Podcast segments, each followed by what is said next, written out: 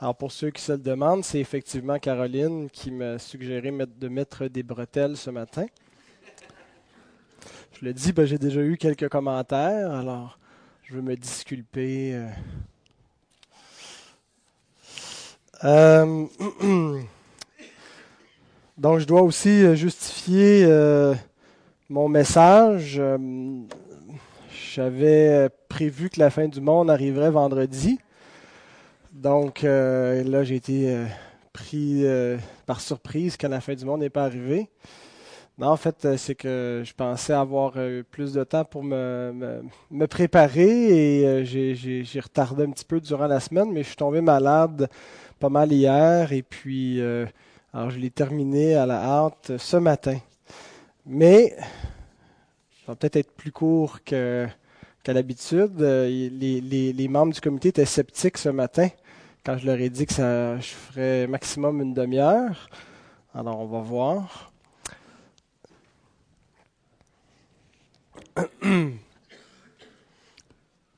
Le roi est né.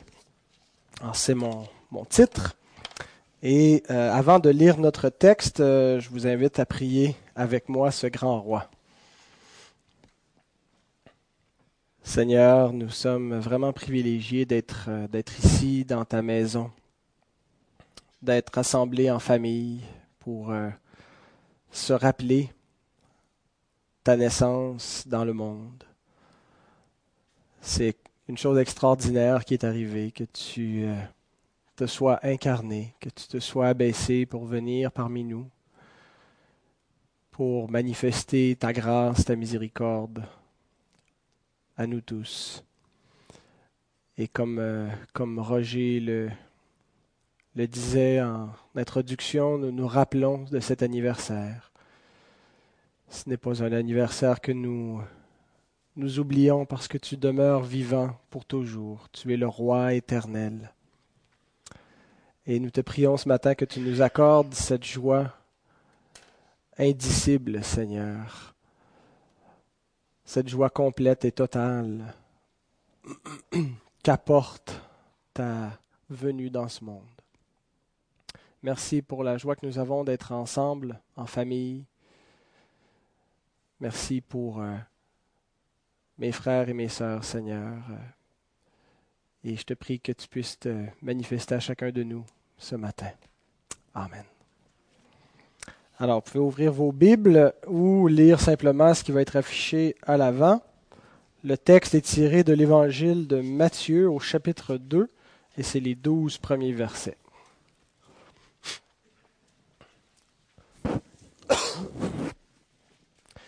Jésus étant né à Bethléem en Judée au temps du roi Hérode, Voici des mages d'Orient arrivèrent à Jérusalem et dirent Où est le roi des Juifs qui vient de naître? Car nous avons vu son étoile en Orient et nous sommes venus pour l'adorer. Le roi Hérode, ayant appris cela, fut troublé, et tout Jérusalem avec lui il assembla tous les principaux sacrificateurs et les scribes du peuple, et il s'informa auprès d'eux où devait naître le Christ. Ils lui dirent à Bethléem, en Judée, car voici ce qui a été écrit par le prophète. Et toi, Bethléem, terre de Juda, tu n'es certes pas la moindre entre les principales villes de Juda, car de toi sortira un chef qui paîtra Israël, mon peuple. Alors Hérode fit appeler en secret les mages, qui s'enquit soigneusement auprès d'eux depuis combien de temps l'étoile brillait. Puis il envoya à Bethléem en disant Allez et prenez des informations exactes sur le petit, le petit enfant. Quand vous l'aurez trouvé, faites-le moi savoir, afin que j'aille aussi moi-même l'adorer. Après avoir entendu le roi, ils partirent. Et voici l'étoile qu'ils avaient vue en Orient marchait devant eux jusqu'à ce qu'étant arrivée au-dessus du lieu où était le petit enfant, elle s'arrêta. Quand ils, quand ils aperçurent l'étoile, ils furent saisis d'une très grande joie. Ils entrèrent dans la maison. virent le petit enfant avec Marie, sa mère, se prosternèrent et l'adorèrent. Ils ouvrirent ensuite leur trésor et lui offrirent en présent de l'or, de l'encens et de la myrrhe. Puis, divinement avertis en songe de ne pas retourner vers Hérode, ils regagnèrent leur pays par un autre chemin.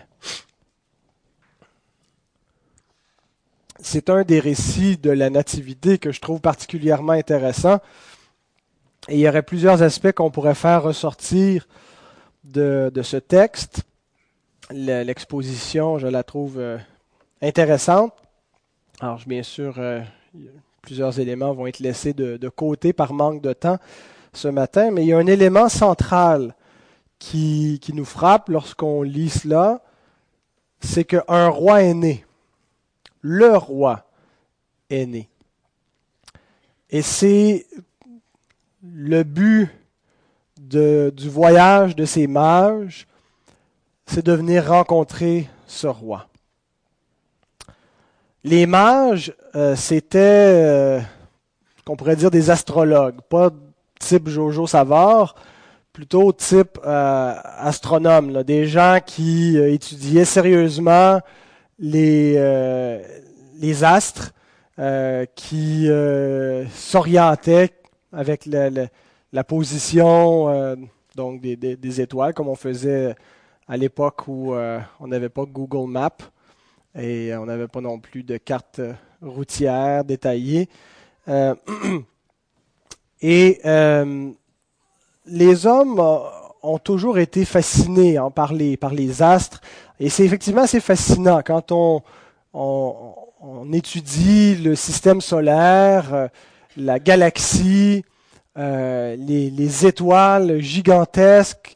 Euh, quand on commence à prendre conscience des proportions de notre univers, il y a quelque chose de vraiment fascinant hein, qui, nous, qui nous donne une forme de vertige devant la grandeur de, cet univers-là et euh, devant la perfection aussi euh, de, notre système actuel, le système dans lequel notre planète est placée dans la, Voie lactée, euh, notre position par rapport au, Soleil. Il y a vraiment quelque chose de, vraiment fascinant, d'intéressant. Et les hommes, donc, je disais, utilisaient le ciel pour s'orienter, mais également il croyait euh, euh, non seulement s'orienter euh, géographiquement, mais chronologiquement.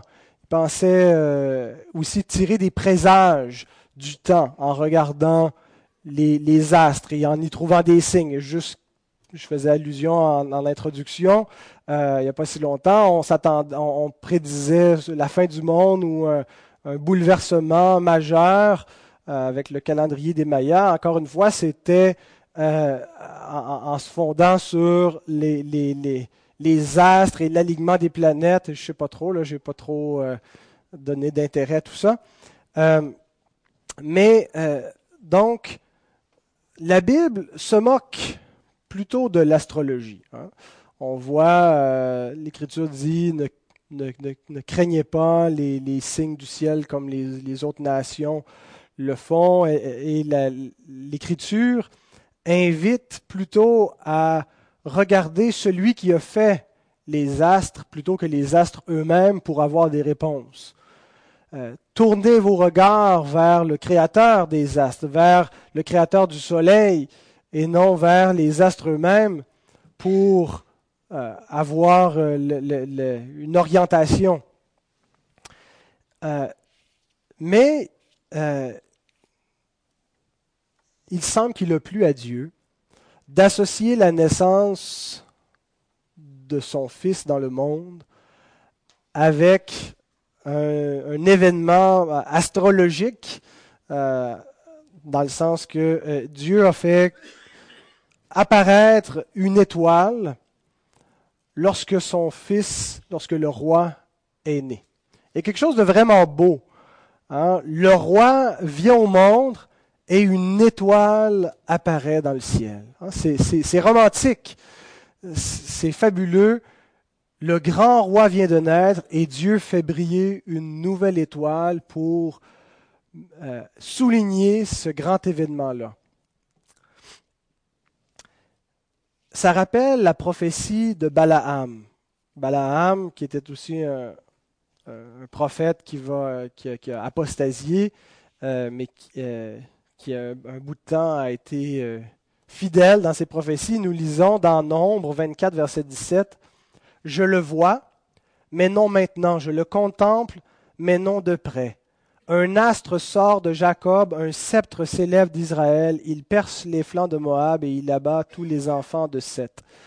Euh, Balaam, qui est prophétisé donc à l'époque de Moïse, pendant que les enfants d'Israël marchaient dans le désert, et il dit, je le vois, parlant probablement donc du, du Messie qui devait naître, mais c'était encore lointain, c'était encore quelque chose qui n'était pas près d'arriver il voit un astre qui sort de Jacob. Alors cette idée de l'astre, celui qui est la lumière, l'astre brille, euh, et, donc littéralement ici c'est ce qui arrive, un astre apparaît pour souligner que celui qui est la lumière du monde vient d'apparaître, vient d'entrer dans le monde. Dans l'histoire d'Église aussi, on a souvent associé aux mages et à, leur, euh, leur, venue et au fait qu'ils ont vu une étoile, à un texte qu'on retrouve dans le livre d'Ésaïe au chapitre 60, verset 3. Nous lisons Des nations marchent à ta lumière et des rois à la clarté de tes rayons. Une belle prophétie lorsqu'on l'applique à Jésus-Christ. Des nations marchent à ta lumière et c'est vraiment ce qu'on voit dans la venue des mages. Les nations qui viennent à la lumière de cet astre pour trouver le Christ. Ce n'était pas les nations qui attendaient le Messie, c'était Israël. Ce n'était pas les païens qui avaient reçu les promesses, les prophéties. Ce n'était pas ceux qui étaient en dehors de la lignée d'Abraham qui avaient reçu cette espérance qu'un roi viendrait, leur roi viendrait dans le monde pour régner. Et ce récit de la Nativité, ce récit des mages, nous donne un indice quant à la place des païens dans l'accomplissement du salut de Dieu. On a pratiquement une parabole des réponses juives et païennes devant le Messie lorsqu'on lit cette histoire des mages. Parce qu'on a dans la réponse des païens et la réponse des juifs dans ce texte-là. Et quand on, lit euh, les évangiles en particulier, mais le reste du Nouveau Testament, euh, le Nouveau Testament a beaucoup à dire sur l'entrée des païens dans le salut et sur, si on veut, leur cohabitation avec Israël. Les mages, qui sont des incirconcis venus d'Orient, donc des non-juifs, qui sont en dehors de la tradition biblique, pour ce qu'on en sait, peut-être qu'ils avaient des, bribes ici et là d'une prophétie, peut-être quelque chose qui restait de l'époque de Balaam euh, ou de, Daniel, qui, euh, lorsqu'il a été le chef des, sages à Babylone, a pu transmettre des informations concernant la venue prochaine du Messie, mais il n'avait pas les saintes écritures comme les scribes, les docteurs de la loi les avaient en Israël. Et ils arrivent à Jérusalem pour voir le Messie. Et c'est normal qu'ils soient allés dans la capitale. Hein, quand ils ont vu l'astre apparaître, euh, et, qu'ils ont interprété que le roi des Juifs venait de naître, ils sont allés là où tout le monde serait allé, dans la capitale. Ils s'attendaient, en arrivant là, à, le trouver dans le palais royal. Ils s'attendaient probablement à ce qu'il soit le, le fils du roi actuel. Et sans le savoir, ils se mettent à évangéliser Jérusalem, qui est complètement bouleversée par leur venue on imagine qu'ils étaient un, imposant cortège. Euh, bon, parfois on, représente les mages comme s'ils étaient trois.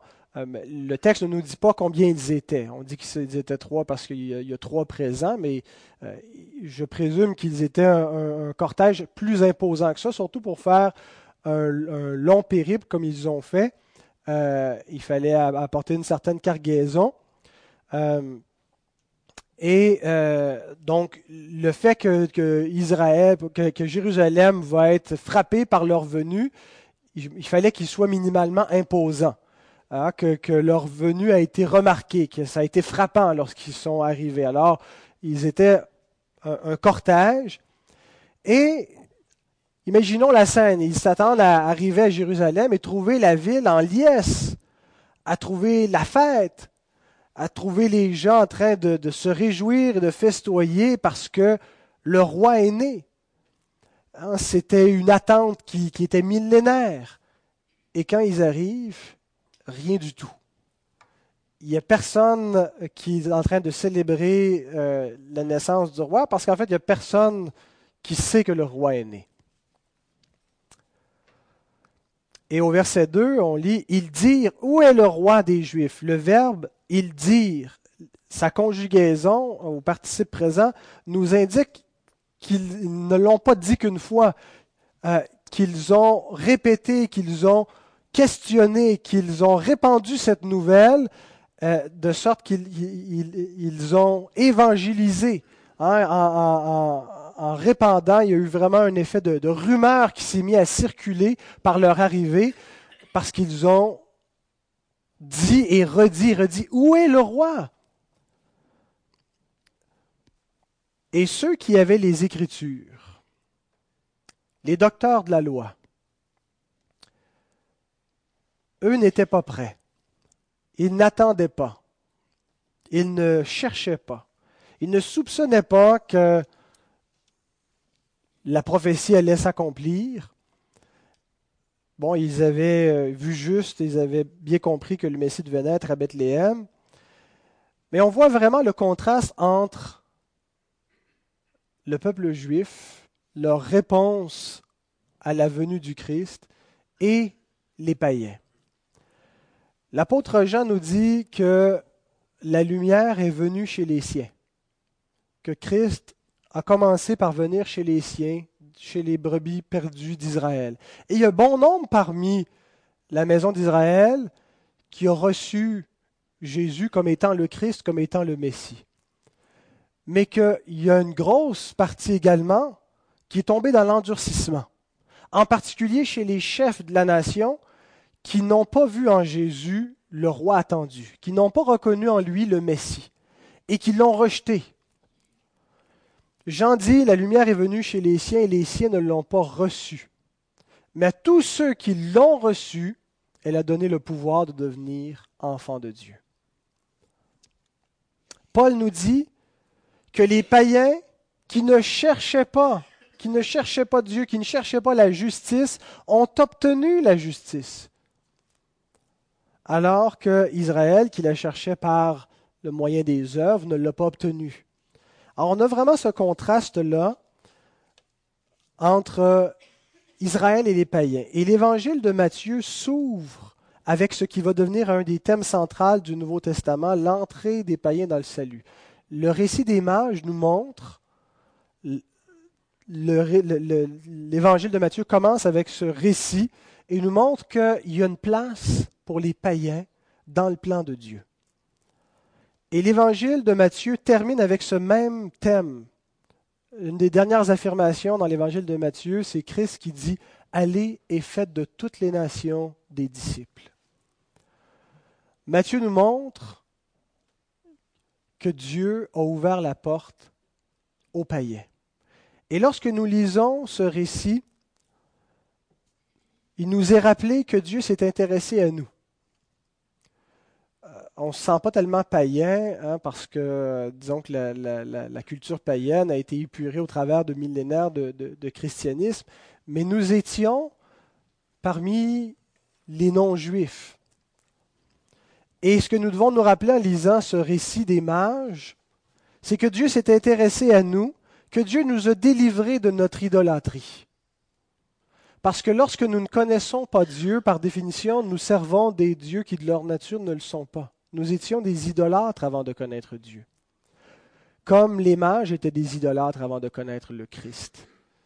Mais Dieu s'est intéressé aux païens qui étaient en dehors, qui étaient des idolâtres, il s'est intéressé à nous, et il a fait briller sa lumière pour nous conduire à son Fils. Exactement comme il l'a fait pour ces hommes. Eux, c'était littéralement, Dieu l'a fait d'une façon différente dans notre vie, mais il nous a ouvert les yeux pour nous conduire jusqu'à son Fils, afin que nous puissions adorer le roi véritable, servir le roi, le roi véritable. Et je suis toujours frappé par la détermination et le zèle des mages en ce qui a trait au but de leur voyage. Hein. Ils sont venus pour l'adorer. Ils sont venus de où pour l'adorer? Le texte nous dit qu'ils sont venus d'Orient.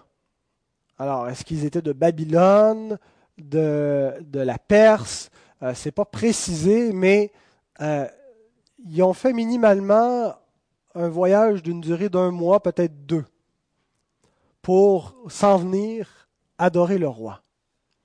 Et voyager à l'époque, ce n'était pas chose facile. Hein. Il n'y avait pas des endroits pour se loger partout. Euh, il fallait apporter notre nourriture avec nous, s'assurer qu'on que, qu'on en ait suffisamment. On ne pourra pas s'approvisionner partout. Euh, ils ont probablement dû traverser des déserts. Euh, et, c'était périlleux. Euh, il y avait un, risque de mort véritable en faisant ce genre de, voyage dans l'Antiquité. Ces mages n'avaient qu'une petite compréhension de ce qui est en train d'arriver. Je ne pense pas qu'il y avait une, pleine compréhension de qui est Jésus, euh, parce que la, nouvelle alliance n'avait pas encore été pleinement révélée, elle allait l'être pendant le ministère de Christ et par la suite via le ministère des apôtres. Mais ils ont bien utilisé le peu de compréhension qu'ils avaient. Ils ont mis à bon escient ce qu'ils comprenaient. Et ils comprenaient que ce qui est en train de se passer dans la Judée était assez important pour entreprendre un tel voyage de pacter les chameaux et de s'en aller pour plusieurs semaines, risquer peut-être de mourir en chemin pour aller adorer le roi.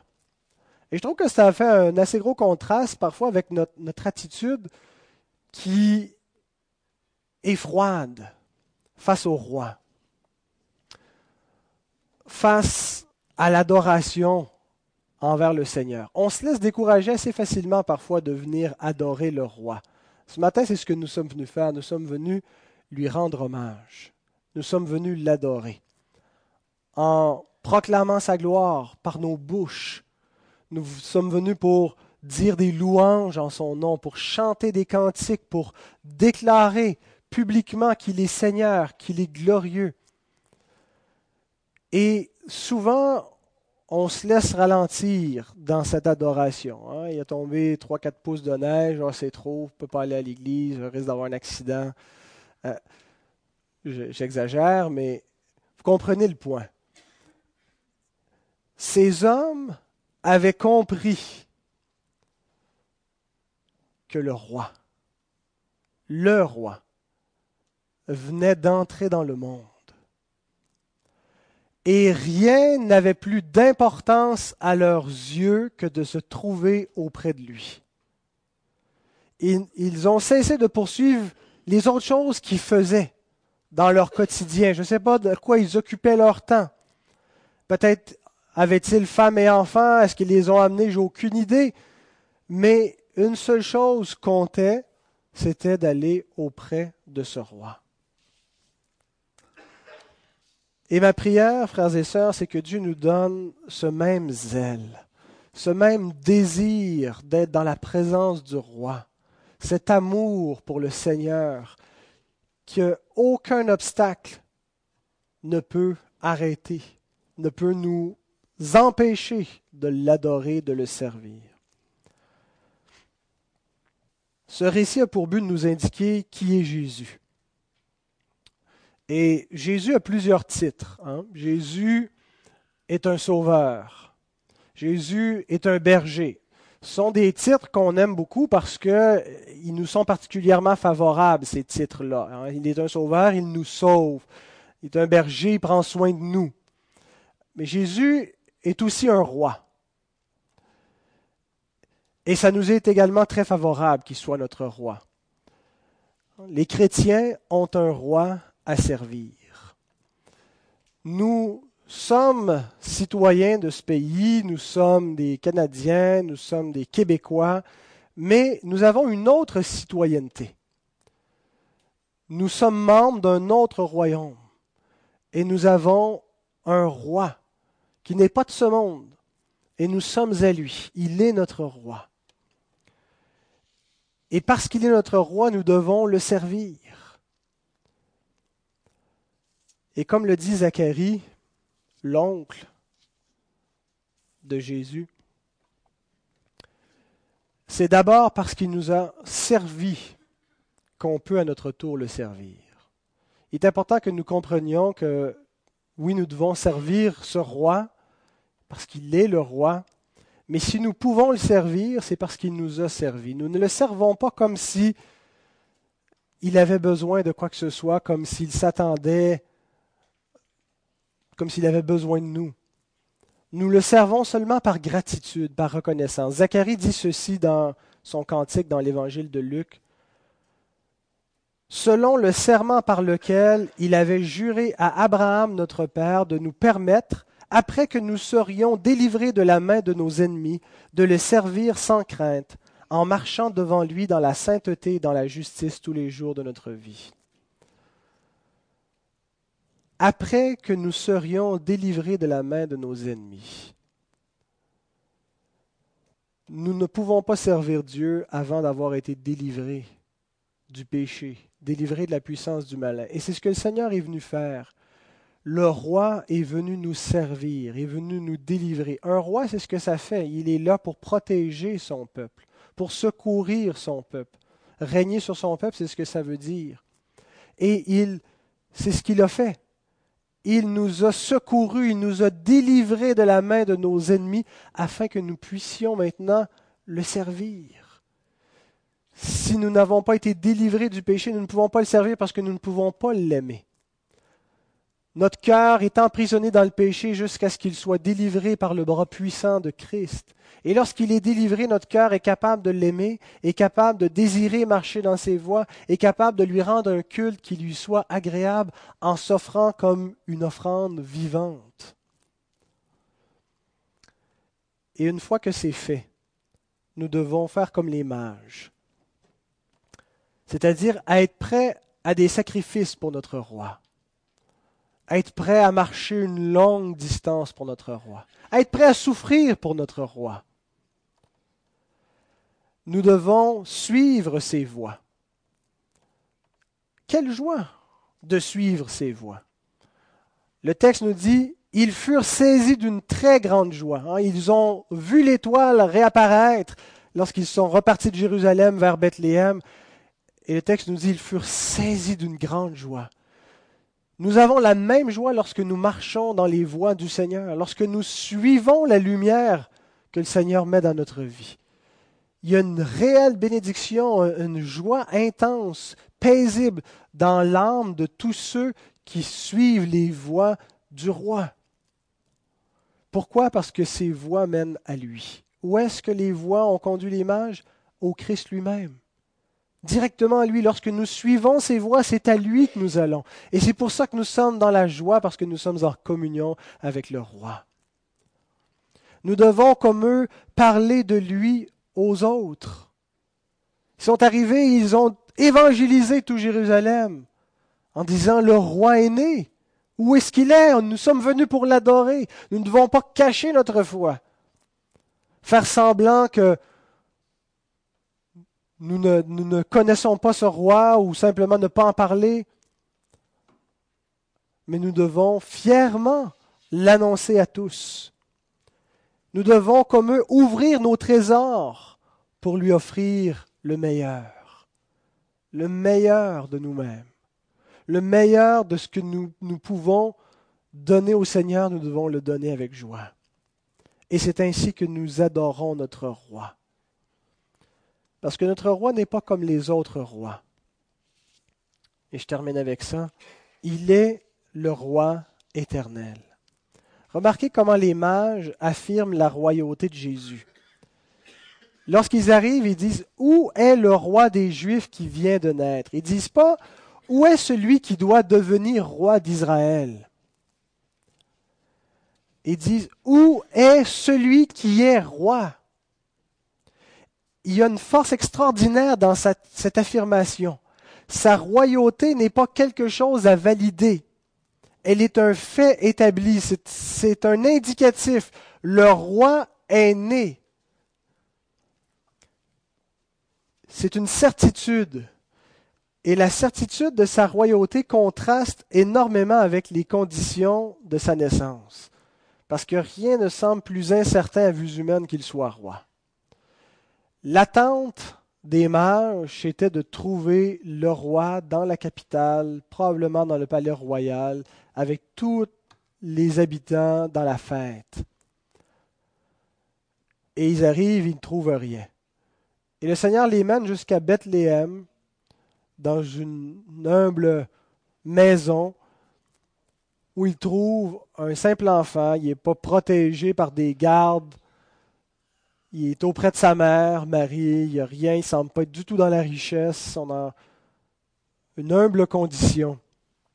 Ah, et dans le, cantique que nous entonnons, qui parle des mages, euh, voyez dans la nuit ces mages, il y a une strophe qui dit est-ce lui, le roi des anges, vient-il de naître en ce lieu Est-ce que la strophe suggère qu'il y a eu un doute dans la pensée des mages lorsqu'ils ont vu cet enfant auprès de Marie, sa mère Autant ils affirment avec certitude le roi est né, l'astre est là, les prophéties sont accomplies. Mais lorsqu'ils voient la réalité, elle semble, elle semble contredire toutes leurs attentes. Il semble que Dieu prend plaisir à cacher les, choses et à les révéler à qui il veut. Dieu a véritablement caché des gloires. Le Christ lui-même va le dire va louer son Père un bon moment donné en disant, Je te loue, Père, de ce que tu as caché ces choses aux sages et aux intelligents, à ceux, qui se pensent sages et intelligents, de ce que tu les as révélés aux enfants, à ceux qui humblement les reçoivent. Et tu, tu, tu nous accordes dans ta grâce de comprendre ce qui est caché, ce qui ne peut pas être compris par nos yeux, par ce qu'on voit, par notre intelligence. Dieu a véritablement caché la gloire de son Fils dans cette condition-là, en même temps qu'il n'est pas moins glorieux dans, sa royauté. Bienheureux ceux à qui Dieu a révélé que Jésus est le roi véritable. Bienheureux êtes-vous si Dieu, comme à ses mages, vous a ouvert les yeux, vous a permis de comprendre que l'enfant dans la crèche n'est pas qu'un simple enfant. C'est le roi du monde, c'est le sauveur du monde, c'est le Fils de Dieu. C'est Dieu fait homme. Et c'est un roi éternel, ce n'est pas un roi passager, ce n'est pas un roi qui est venu temporairement, c'est un roi qui est toujours vivant et qui règne maintenant et qui seul peut vous sauver. Bienheureux êtes-vous. Hérode qui était le roi à ce moment-là, le roi formel, le roi politique, n'a pas du tout apprécié lorsqu'il a entendu qu'il y avait un autre roi qui était né. Sa place était menacée et il n'acceptait pas qu'un autre puisse régner à sa place et surtout régner sur lui. Hérode est l'exemple par excellence d'un cœur inconverti. il n'a aucun amour pour le Christ. En fait, il est révolté contre lui et il veut le tuer. Et il va tenter de le faire. Et on sait quel massacre effroyable Hérode va perpétrer dans son désir de tuer le Christ. Il est l'exemple par excellence d'un cœur inconverti, celui qui ne voit pas qui est véritablement Jésus et qui est révolté en même temps contre lui. Le cœur de l'homme laissé à lui-même est un peu comme celui de Hérode, qui fait semblant de vouloir aller l'adorer, qui peut mentir aux autres, se mentir à lui-même, mais qui ne connaît point Dieu. Et de nos jours, plusieurs personnes veulent faire disparaître le roi encore. Pas de la même, c'est pas le même contexte, mais on voit dans notre société vraiment une réaction épidermique face à Christ, face au roi. On veut faire sauter la crèche, on veut vraiment euh, abolir tout ce qui nous rappelle le Seigneur. J'aimerais vous dire, ne craignez pas le discours de ces personnes, ne craignez pas leurs efforts, ils ne peuvent pas réussir, parce que Jésus est le roi. C'est le roi éternel. Hérode ne pouvait pas réussir dans ses efforts, et il n'a pas réussi. Et même si à vue humaine, le christianisme semble être sur un déclin en Occident, peut-être, mais Christ règne. Christ est le roi, il va demeurer le roi éternellement, et les hommes peuvent s'y opposer, peuvent blasphémer son nom, peuvent persécuter les croyants dans le monde. Il n'y a rien qu'ils peuvent faire pour empêcher le roi de régner. Le roi règne. Il est le roi, pas celui qui doit devenir roi, celui qui est roi. Il est roi maintenant et pour l'éternité. Alors, pour terminer, je vous souhaite que vraiment ce Noël puisse être marqué par la bénédiction de votre roi, qu'il puisse vraiment vous apporter la paix, la joie, que dans ce monde rempli d'incertitudes, rempli de frustrations, rempli de souffrances, vos cœurs soient paisibles parce que vos cœurs sont dominés, sont sous la main, sous la bannière de Christ, notre roi qui contrôle toutes choses, qui est bon pour nous, qui est fidèle, qu'il remplisse votre âme de sa paix et de sa joie. Amen.